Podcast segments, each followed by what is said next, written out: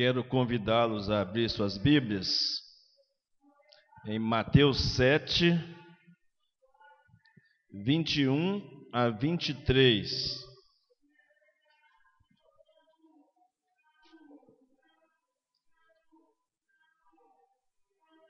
Eu quero ler dois textos bíblicos com os irmãos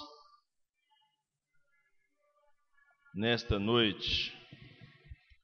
O tema de nossa mensagem, nós estamos falando que nesse mês de julho, o nosso tema é discipulado e missões. Eu estou dando maior ênfase ao discipulado, porque sendo discípulo, você naturalmente fará missões, cumprirá. E o tema de missões estaduais é ser e fazer discípulos. Então, essa é a pegada, esse é o enfoque nosso na palavra de Deus. E com os dois textos que nós vamos ler nesta noite com os irmãos, eu quero meditar com os irmãos nesta noite sobre o tema: Discipulado começa por uma questão. Você é mesmo um cristão ou não? Vou repetir. Discipulado começa por uma questão. Você é mesmo um cristão ou não? Então vamos primeiro ao primeiro texto, Mateus capítulo 7, 21 a 23. Mateus capítulo 7, 21 a 23. Diz assim a palavra do nosso Deus: Nem todo que me diz Senhor, Senhor, entrará no reino dos céus, mas aquele que faz a vontade do meu Pai, que está nos céus. Muitos naquele dia hão de dizer-me: Senhor, Senhor, porventura temos nós, não temos nós profetizado em teu nome? E em teu nome não expulsamos demônios, e em teu nome não fizemos muitos milagres, então lhes direi explicitamente: Nunca vos conheci, apartai-vos de mim, os que praticais a iniquidade.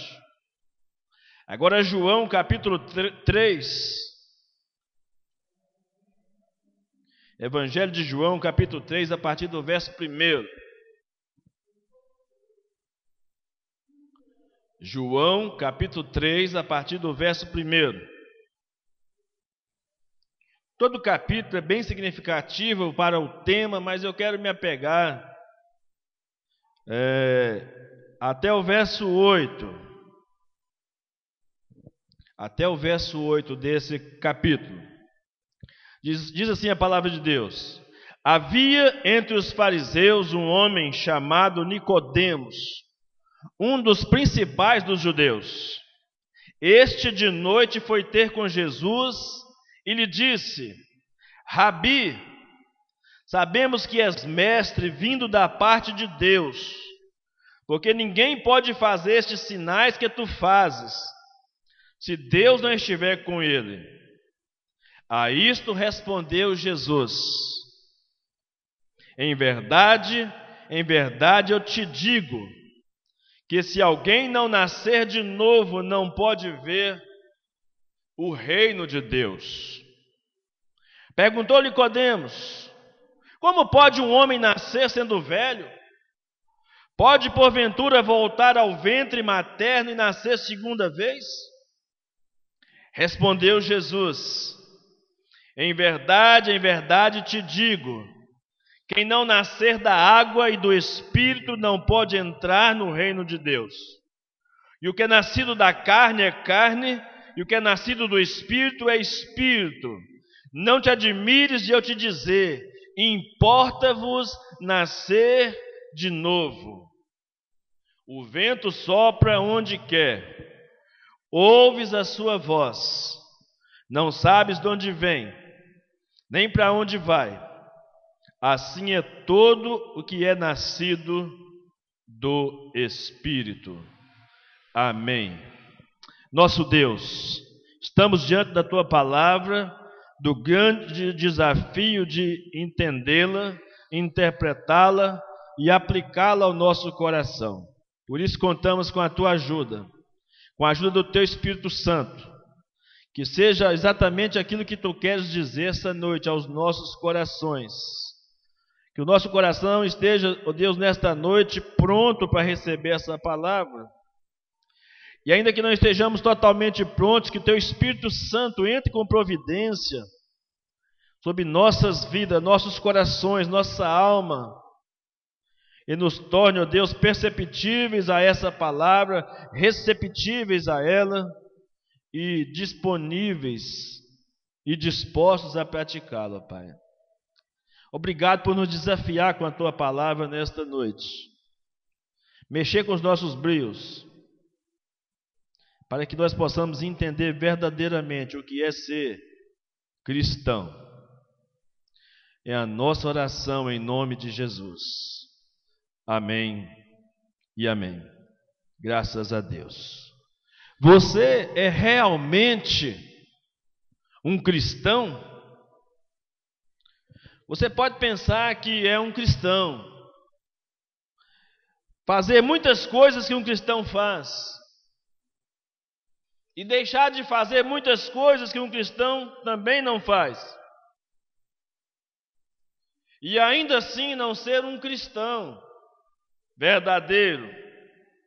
O grande dilema que passa em nosso coração, quando lemos textos como estes, de Mateus 7, 21 a 23, de João 3, de 1 a 8, aliás, todo o capítulo 3 é um, um capítulo extremamente desafiador para nós. O dilema que fica em nosso coração é: cristão ou impostor? O que somos de verdade? Cristãos ou impostores? Olhando para o texto de Mateus 7, Jesus disse que algumas pessoas fariam algumas coisas, aparentemente cristãs, fariam até em nome dele. E o trágico, sem ser dele, sem ser conhecido por ele, sem ter recebido a autoridade dele,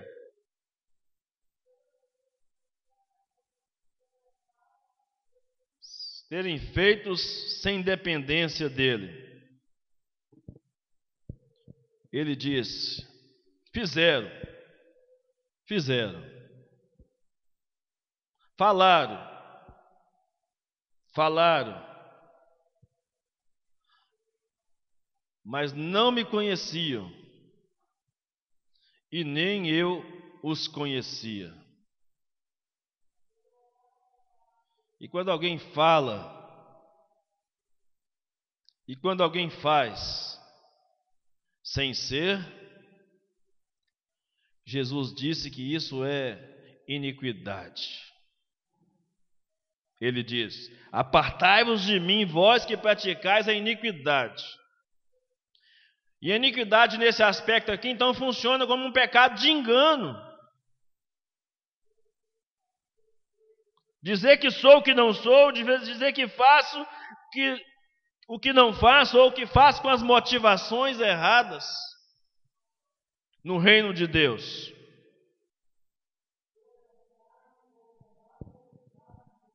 Ou talvez você saiba que não é um cristão e se pergunte o que é verdadeiramente ser um cristão. Da parte de Deus, percebemos que há clareza na explicação daquilo que de fato é um cristão. Mas os homens, ou nós, os seres humanos, nos confundimos e somos confundidos. Mas pela abordagem que Jesus faz com esses de Mateus 7, e com a abordagem que ele faz com aquele de João 3, no caso Nicodemos, percebe-se que, embora nós, os seres humanos, nos confundamos muitas vezes, ele não se confunde quanto a quem o conhece e quem não o conhece. A nossa autoconsciência é limitada. É verdade. Mas a Bíblia nos apresenta os critérios, os princípios que determinam o verdadeiro cristianismo, a verdadeira fé cristã, de quem são de fato os seus seguidores. Irmãos, antigamente, quando alguém se dizia que era um crente em Jesus Cristo,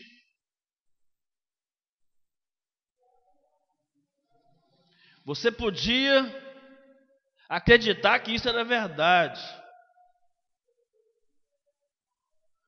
Até no comércio isso se repercutia.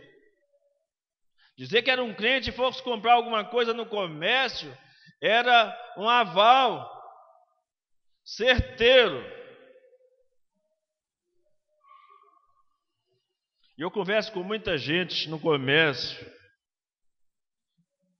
e fico entristecido quando ouço que os crentes são os maiores caloteiros.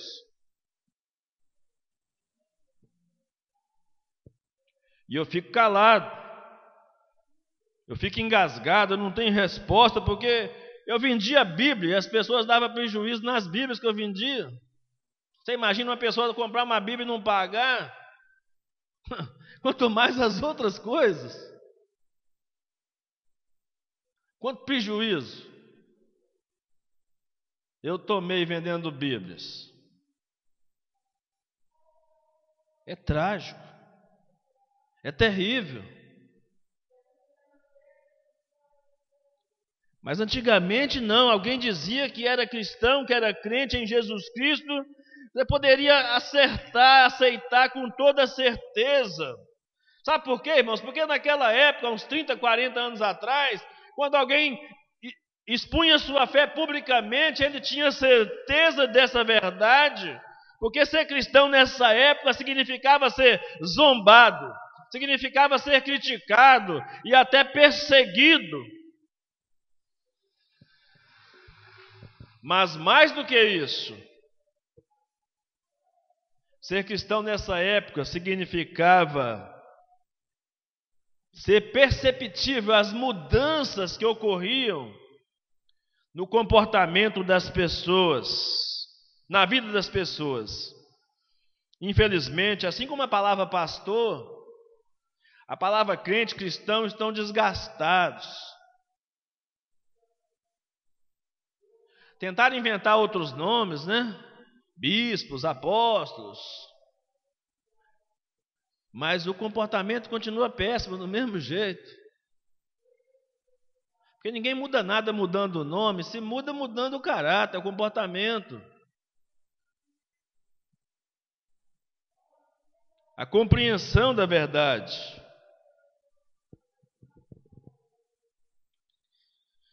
E por causa disso, por causa do comportamento cristão que não condiz com o Evangelho. As pessoas nem acreditam tanto assim mais. Em alguns pastorados, quando eu passei, eu dizia às pessoas: olha, se você tiver um bom comportamento como cristão, você não precisa falar nada, as pessoas vão logo perceber que você de fato é um cristão. Mas se você não viver o evangelho na prática, ainda que você coloque um carro de som e anuncie aos quatro cantos da cidade, ninguém vai acreditar em você. Não houve mudança verdadeira, sincera.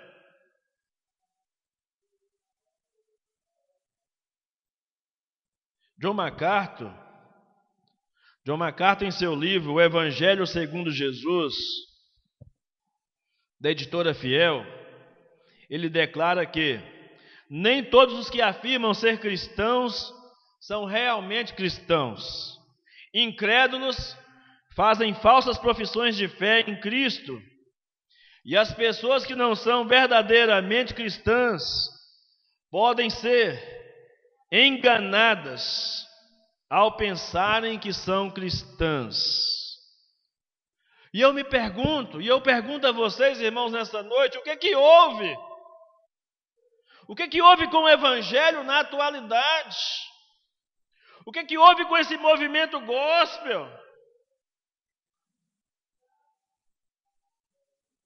E em nosso país, que se diz ter um percentual elevadíssimo de evangélicos, e ainda temos os católicos romanos que se denominam também cristãos. O que acontece com um país chamado o maior país cristão do mundo?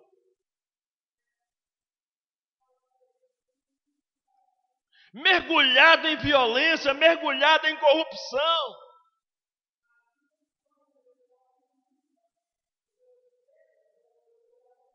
O maior país cristão do mundo tem a festa, a maior festa da carne do mundo. O carnaval é uma contradição. Como assim? Como o maior país cristão do mundo pode ter a maior festa pagã, a maior festa demoníaca do mundo?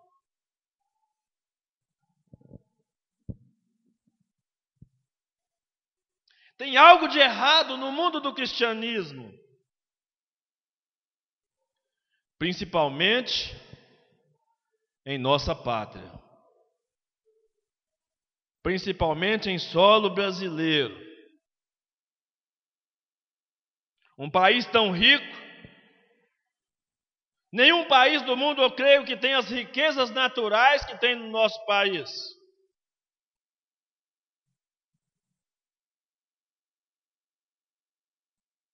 Já dizia o poeta: Moro num país tropical, abençoado por Deus, bonito por natureza. Que beleza.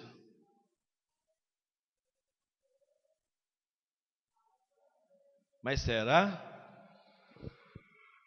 Será que os que aqui vivem expressam sua gratidão a Deus assim? com um cristianismo raso, vazio, barato. O que teria acontecido, irmãos, com esse cristianismo?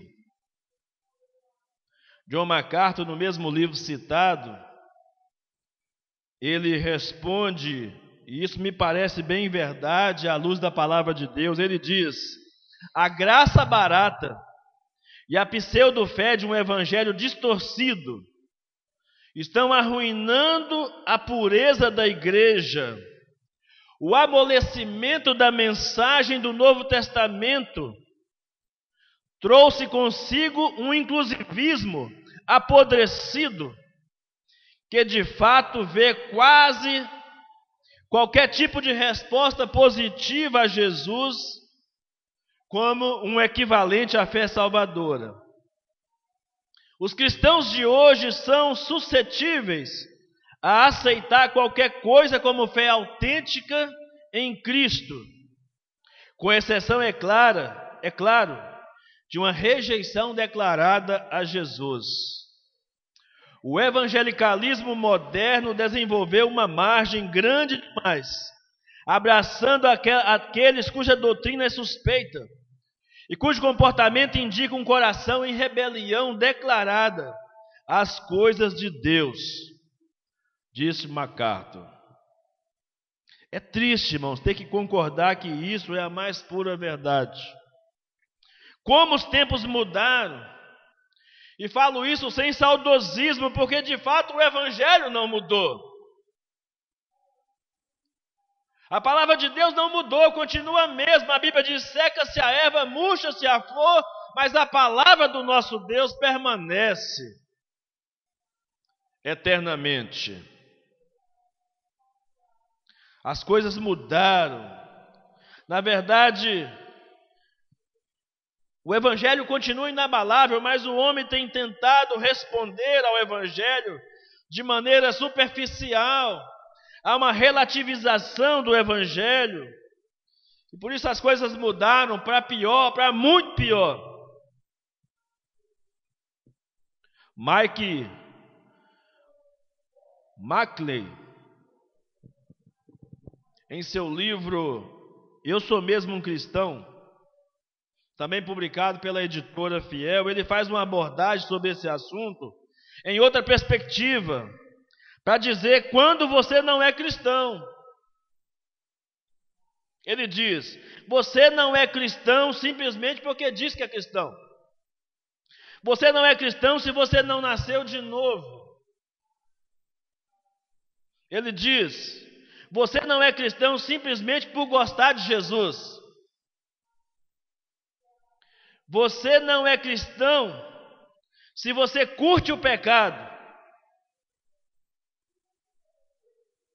Ele diz: você não é cristão se não perseverar até o fim. Você não é cristão se não ama as outras pessoas. E diz: você não é cristão se você ama mais as suas coisas do que as de Cristo. É uma reflexão profunda, amados, para investigar a nossa alma a respeito do nosso cristianismo, da nossa fé. Como saber de fato se sou um cristão ou não em Jesus Cristo? Fato é que ninguém poderá ser um verdadeiro discípulo, ninguém poderá ser um discipulador enquanto não resolver essa questão. Enquanto não estiver convicto na sua alma de ser verdadeiro cristão, de ser um cristão de verdade. E nesse aspecto quero me ater mais agora, da agora para frente, ao episódio de Jesus com Nicodemos, cujo contexto Jesus está voltando ou é, é, vindo de visita a Jerusalém, é o começo do seu ministério público, e a Bíblia diz que ele subiu para a cidade santa para a festa da Páscoa. E chegou à casa do Senhor, ao templo, encontrou ali uma casa que havia se tornado um covil de ladrões. Está lá em João capítulo 2, de 13 a 22. Ele chegou, derrubou aquelas bancas todas, pegou o chicote, meteu o chicote em todo mundo. Vocês estão fazendo da minha casa um covil de ladrão, ladrões, mas a minha casa será chamada casa de oração.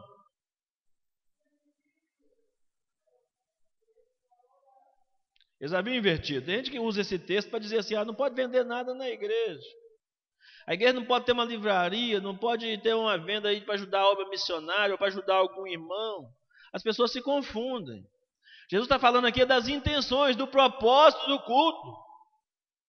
Eles haviam invertido completamente o propósito do culto, de se estar ali apenas com aquela motivação de vender.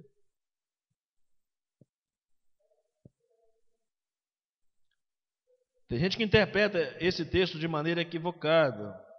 Jesus também esteve, irmãos, na, em Caná da Galiléia, onde realizou o seu primeiro milagre. Os versos iniciais do capítulo 2 falam do primeiro milagre de Jesus no seu ministério terreno. E depois dali, a Bíblia diz que ele foi é, realizando outros sinais que não estão registrados neste evangelho e, que, e outros que também estão registrados aqui. E João acabou, por exemplo, o capítulo 2, dizendo o seguinte: Por causa dos sinais que Jesus realizou em Jerusalém durante a Páscoa, versos 23 25 a 25. Muitos creram em Jesus. Guarde bem essa frase. Muitos creram em Jesus. Mas grave a frase seguinte também. Olha o que diz a frase seguinte no verso 24. Jesus, porém, não confiava neles. Sabe por quê? Porque ele conhecia a todos. Ninguém precisava lhe dizer como o ser humano é, de fato. Porque Jesus conhecia a natureza desses seres humanos. Dentre os muitos que creram, dentre os muitos que creram, Jesus foi informado de um homem em especial, alguém de destaque entre o povo de Israel. Ele era um mestre em Israel, Jesus mesmo o reconheceu como mestre em Israel. Vai ao encontro de Jesus. Esse homem é Nicodemos. No texto que nós lemos de João 3, a partir do verso 1. Mas Jesus havia acabado de dizer que muitos creram, mas que ele não confiava neles. E entre esses muitos que creram estava Nicodemos. Porque Jesus conhecia a todos, e ninguém precisava lhe dizer como ser humano, como homem. É de fato, porque Jesus conhece a natureza humana. Diz o verso 25. E quem é Nicodemos? Um homem. Perceberam a conexão aqui? Jesus é onisciente, atributo da divindade, e ele sabe quem é cristão e quem não é. Mas mais do que isso, ele nos ensina na sequência como podemos nós também sabermos se somos cristãos ou não.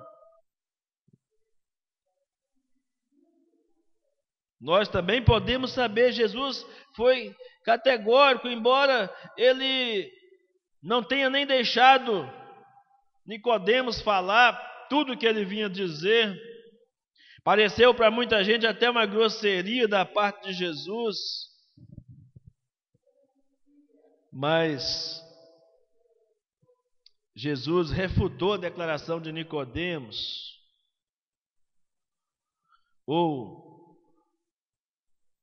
não refutando, melhor explicando, não, não refutando necessariamente essa declaração, mas não deixou que essa declaração imperasse uma verdade na vida de Nicodemos, que Nicodemos não viesse apenas como um bajulador, ou de alguma forma é, diferenciada para Jesus,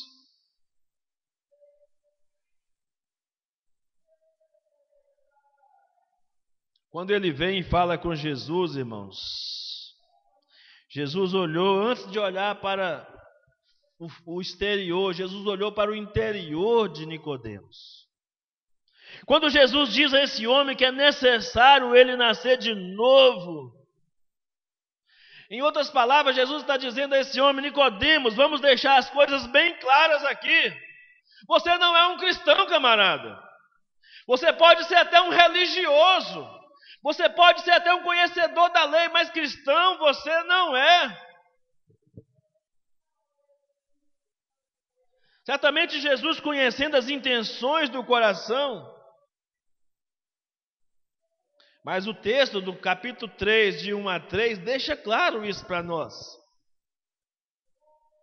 Fica claro que Nicodemos ainda não havia nascido de novo. E se não nasceu de novo, não é cristão não é cristão. Então Jesus é objetivo, vai direto ao ponto, sem, perder, sem portanto perder a graça. Porque a Bíblia diz que ele é cheio de graça, cresceu em graça diante de Deus e dos homens. Ele ouviu Nicodemos e apresentou o caminho da salvação para Nicodemos. Mas ele é cheio de verdade também. Lá em João capítulo 1, versículo 14, diz que ele é cheio de graça e verdade. E vimos a sua glória como a glória do unigênito do Pai. Então não se poderia esperar de Jesus outra coisa. Não somente apresentar o caminho da salvação para Nicodemo, mas dizer, ó, se você não andar por essa verdade, você estará irremediavelmente perdido. E tudo começa na sua vida pelo novo nascimento. Pelo novo nascimento. Irmãos, certamente Nicodemos não veio buscar salvação. Como influente entre os líderes e vendo todos os sinais que Jesus tinha feito naquela região, Talvez Nicodemos tivesse no coração, tanto que ele veio à noite, ele veio escondido das outras pessoas. Talvez ele quisesse mostrar a Jesus quais seriam as vantagens de pertencer ao sinédrio, por exemplo. Um homem naquela posição, naquela estatura de Nicodemos, não queria ser ridicularizado pela sociedade ao encontrar-se com Jesus.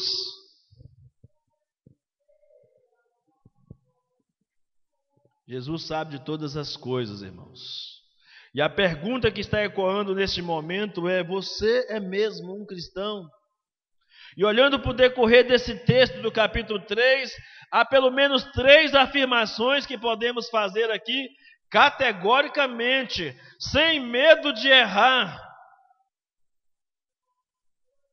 Não porque eu estou dizendo, mas porque a palavra diz. A Bíblia diz. E eu creio que a Bíblia é a palavra de Deus. A primeira coisa que fica em destaque para nós aqui é que se, sem nascer de novo, você jamais será um cristão. A segunda coisa que fica evidente para nós aqui é que só se torna cristão por meio de uma ação sobrenatural de Deus. Um grande problema com relação à salvação é que muita gente acha que pode produzir a sua própria salvação através da sua fé, através das suas obras, através da sua religiosidade. E isso tem sido um grande impedimento para que os homens verdadeiramente nasçam de novo. Nasçam de novo. Esse é um problema para o homem enfrentar. Porque o novo nascimento é algo sobrenatural. Ou seja, não depende do homem, depende de Deus agir, trabalhar no coração do homem.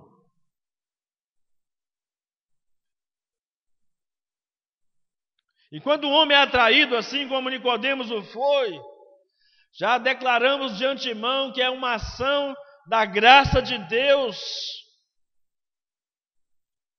Quando você é atraído para vir esse lugar, quando você é atraído para ler a, palavra de Deus, quando você é atraído para orar, quando você é atraído para orar por alguém, é a ação da graça de Deus sobre a vida de uma pessoa.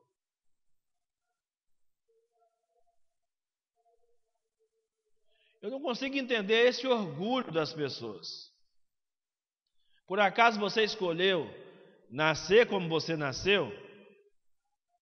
Por acaso você escolheu a família onde você ia nascer? O tamanho que você ia ter? A cor dos seus olhos você escolheu por acaso? Eu acho que a maioria aqui não escolheu nem sequer o nome que ia ter. Para não dizer todos. E por que que há essa vaidade, esse orgulho no coração do homem de dizer: "Não, fui eu, não foi Deus que me quis não. Foi eu que quis Deus". Mas a história da humanidade, irmãos, ao longo de todo o percurso da história do povo de Deus, está mais que provado que tudo que o homem faz é se afastar de Deus, é se esconder de Deus. Que sempre é Deus que toma a iniciativa de ir atrás do homem. Foi Deus que foi atrás de Adão, de Adão por detrás das árvores do jardim para buscá-lo. Foi Deus que foi atrás de Abraão no meio da sua idolatria, para fazer dele o pai de muitas o pai de multidões.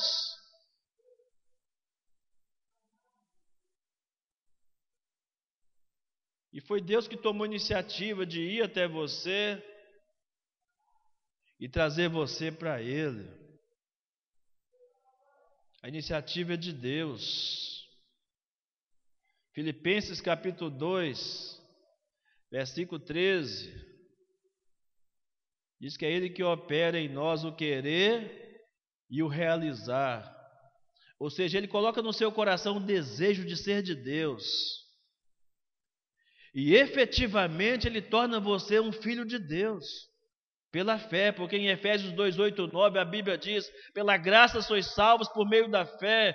Isso não vem de vós, é dom de Deus, não vem das obras, para que ninguém se glorie. E era isso exatamente que Nicodemos não havia ainda entendido.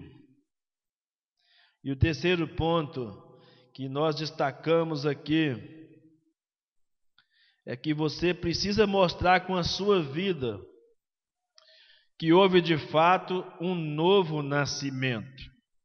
Um novo nascimento, assim como o nascimento de uma criança natural, é provado pelo seu desenvolvimento. O nascimento espiritual, muito mais. É quando vamos crescendo em maturidade. É quanto mais nos desapegamos deste mundo e nos apegamos a Cristo. É quando mais pensamos nas coisas do alto do que nas coisas da terra. É que nós damos provas de nossa verdadeira conversão, de um verdadeiro novo nascimento. Então, toda aquela abordagem de Jesus com Nicodemos. Dizia Nicodemos, se você não nascer de novo, você jamais será um cristão. Nicodemos, irmãos, era um tipo de pessoa criado na religião, religioso. Quando eu olho a história de Nicodemos, eu penso que esse talvez seja o dilema de muitos filhos de crentes. Nicodemos não tinha um grande testemunho para contar, que era ex viciado em drogas, ex ex bandido. Ele não tinha um testemunho para contar de que ele era um ex pervertido sexual. Ele não tinha aparentemente um grande, um grande testemunho impactante para dizer às pessoas. Mas, e esse talvez seja o dilema que muitos filhos de crentes passam até encontrar-se com a verdadeira salvação, até que Cristo lhe fale diretamente ao coração, até que os pais, os próprios pais, lhes testemunhem da fé. Até que os pais estejam orando o tempo inteiro para que os seus filhos aprendam a amar Jesus e seguir Jesus e crer em Jesus.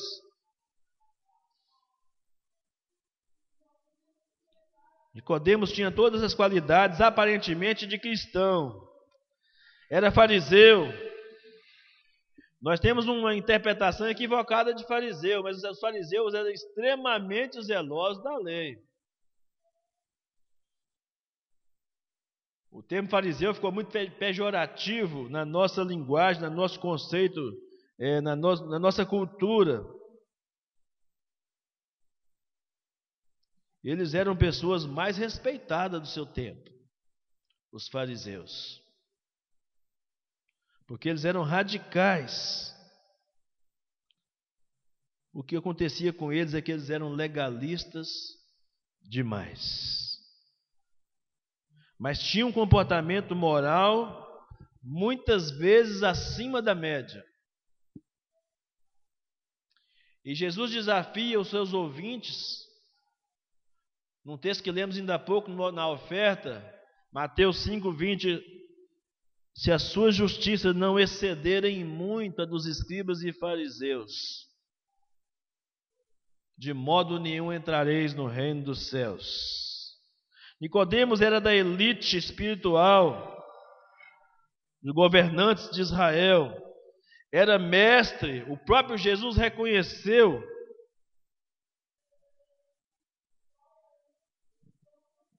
O próprio Jesus reconheceu. Embora a missão de Nicodemos parecia outra. Eu fico imaginando aquele diálogo de Jesus A Bíblia fala que ele foi à noite, eu imagino que era na penumbra, no finalzinho da tarde, quando começa a soprar aquela brisa que vem varrendo as folhas das ruas.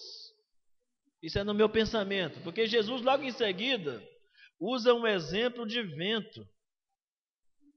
Está vendo, Nicodemos? Olha como o vento passa, sopra, você não sabe de onde vem nem para onde vai. Assim é todo aquele que é nascido do Espírito. É como se Jesus estivesse dizendo, Nicodemo, presta atenção. Se você de fato quer ter parte comigo, não será de acordo com os termos da religião que você segue. Será de acordo com os meus princípios, os princípios da minha palavra. Aqui, no reino de Deus, não há espaço para jeitinho, para acomodar, acomodar as coisas. Não tem meio termo no reino de Deus. No reino de Deus não tem o que ficar em cima do muro. Jesus é categórico: torna-se cristão quem nasce de novo. Se não nascer de novo, a pessoa pode até continuar religiosa, pode até frequentar os cultos, a igreja, e ainda assim está irremediavelmente perdido. E quanto mais envolvido no meio, mais ético, mais moral. Aliás, alguns não cristãos têm comportamento melhor do que muitos cristãos, infelizmente. Isso se torna uma barreira para que a pessoa de fato nasça de novo. Quando a Bíblia diz que só se torna cristão por meio de uma ação sobrenatural, da ação da graça de Deus.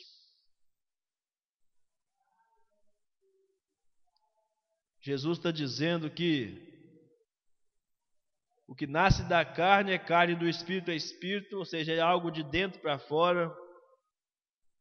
Ele está dizendo que não é pelo que nós fazemos, mas é por aquilo que ele já fez por nós fora de nós, em Cristo, dentro de nós, no Espírito Santo, que habita em nós, e através de nós, porque Ele nos empodera para fazer e testemunhar dessa fé que abraçamos no Senhor Jesus. Então é perceber a ação do Espírito Santo é, nascer da água e do espírito. Ou seja, eu costumo dizer, esse nascer da água aqui é o nascimento físico. Alguns dizem que é o batismo, mas eu não vejo base bíblica para isso.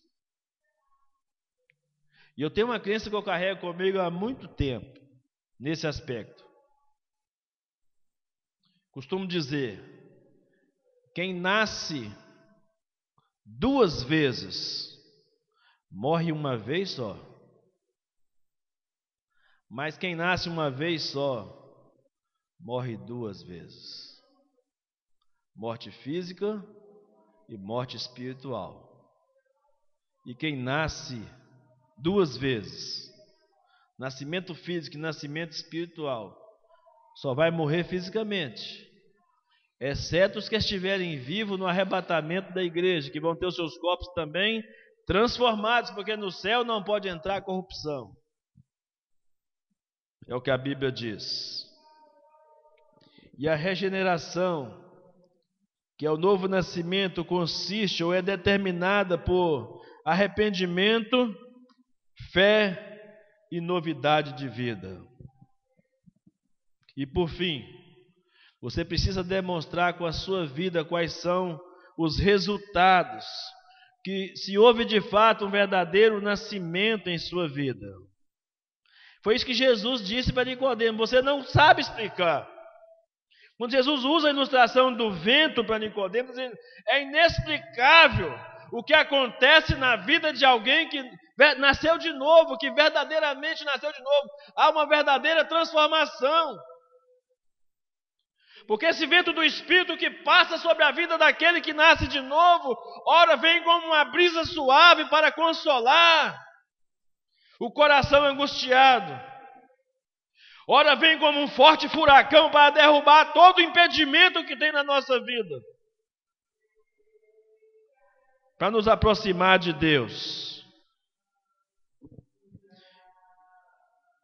Então, as palavras-chave que provam verdadeiro nascimento, novo nascimento, é arrependimento, fé e novidade de vida. O próprio apóstolo João explica isso. 1 João 2,29 ele diz: Porque sabemos que ele é justo, também sabemos que todo que pratica justiça é nascido de Deus. 1 João 3,9 ele diz: Aquele que é nascido de Deus não vive no pecado, pois a vida de Deus está nele, logo ele não pode continuar a pecar, porque é nascido de Deus. 1 João 4, 7 e 8, a Bíblia diz: Amados, continuemos a amar uns aos outros, porque o amor vem de Deus. Quem ama é nascido de Deus e conhece a Deus. Quem não ama não conhece a Deus, porque Deus é amor. 1 João 5, 1, 4 e 18 diz: Todo aquele que crê que Jesus Cristo é o Filho de Deus é nascido de Deus. Todo aquele que é nascido de Deus vence o mundo. E obtemos essa vitória pela fé.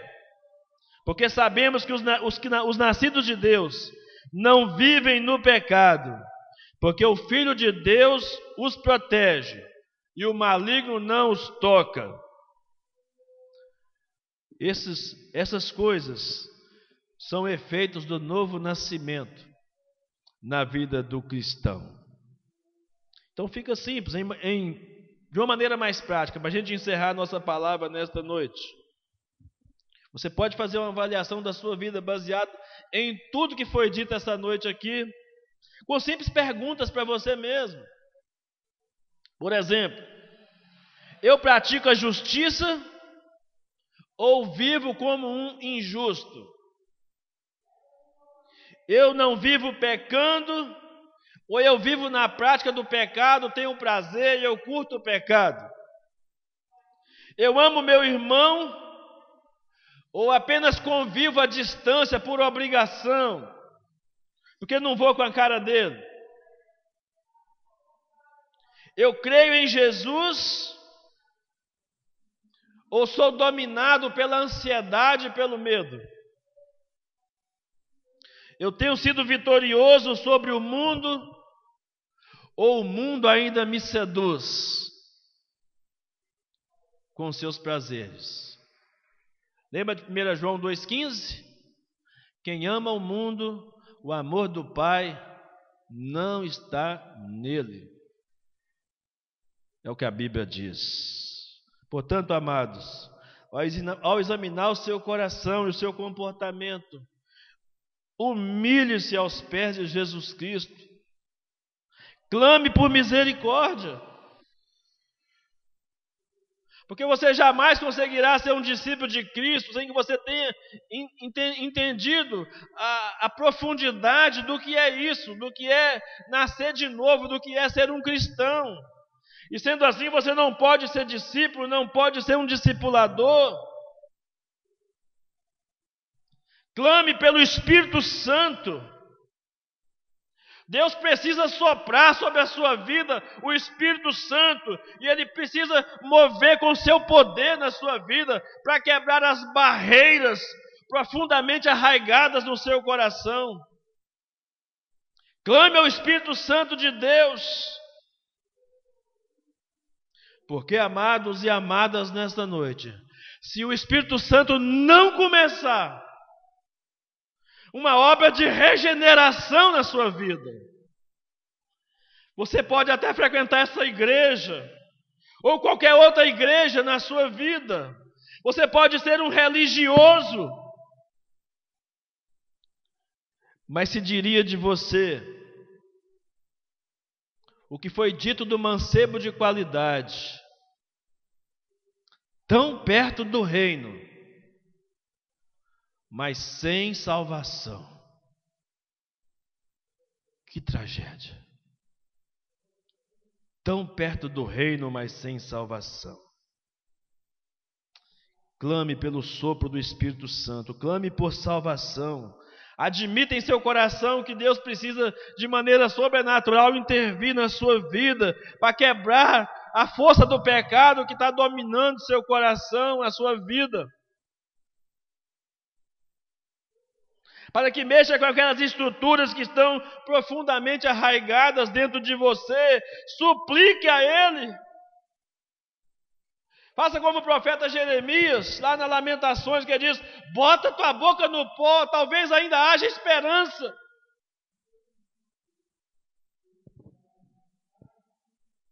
É o chamado de Deus para mim e para você. Você é mesmo um cristão? Arrependa-se. Creia de todo o coração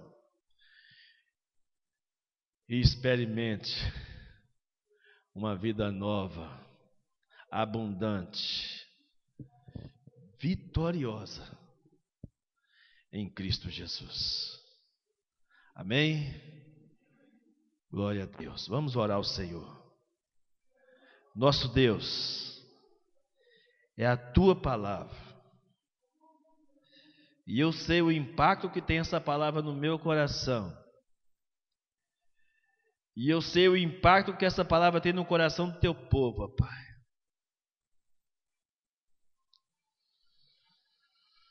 Que ninguém aqui nesta noite entenda como uma crítica direta,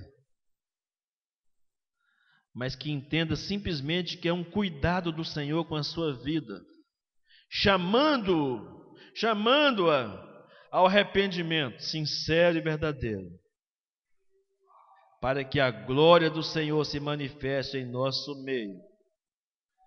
Que os resultados do reino comecem a aparecer nesta igreja.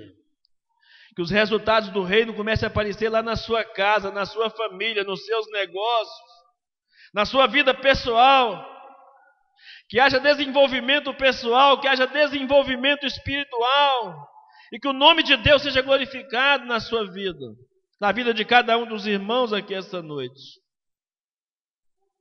tudo que eu desejo, é tudo que eu declaro por fé. Porque o Senhor já nos deu o melhor que o Senhor tinha, que é Jesus.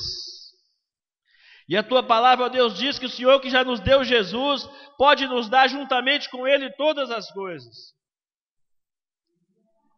E por causa disso, quando nós entendermos o que é verdadeiramente ser um cristão, que dias melhores venham sobre nós, sobre a tua igreja, sobre cada um dos teus filhos esta noite aqui.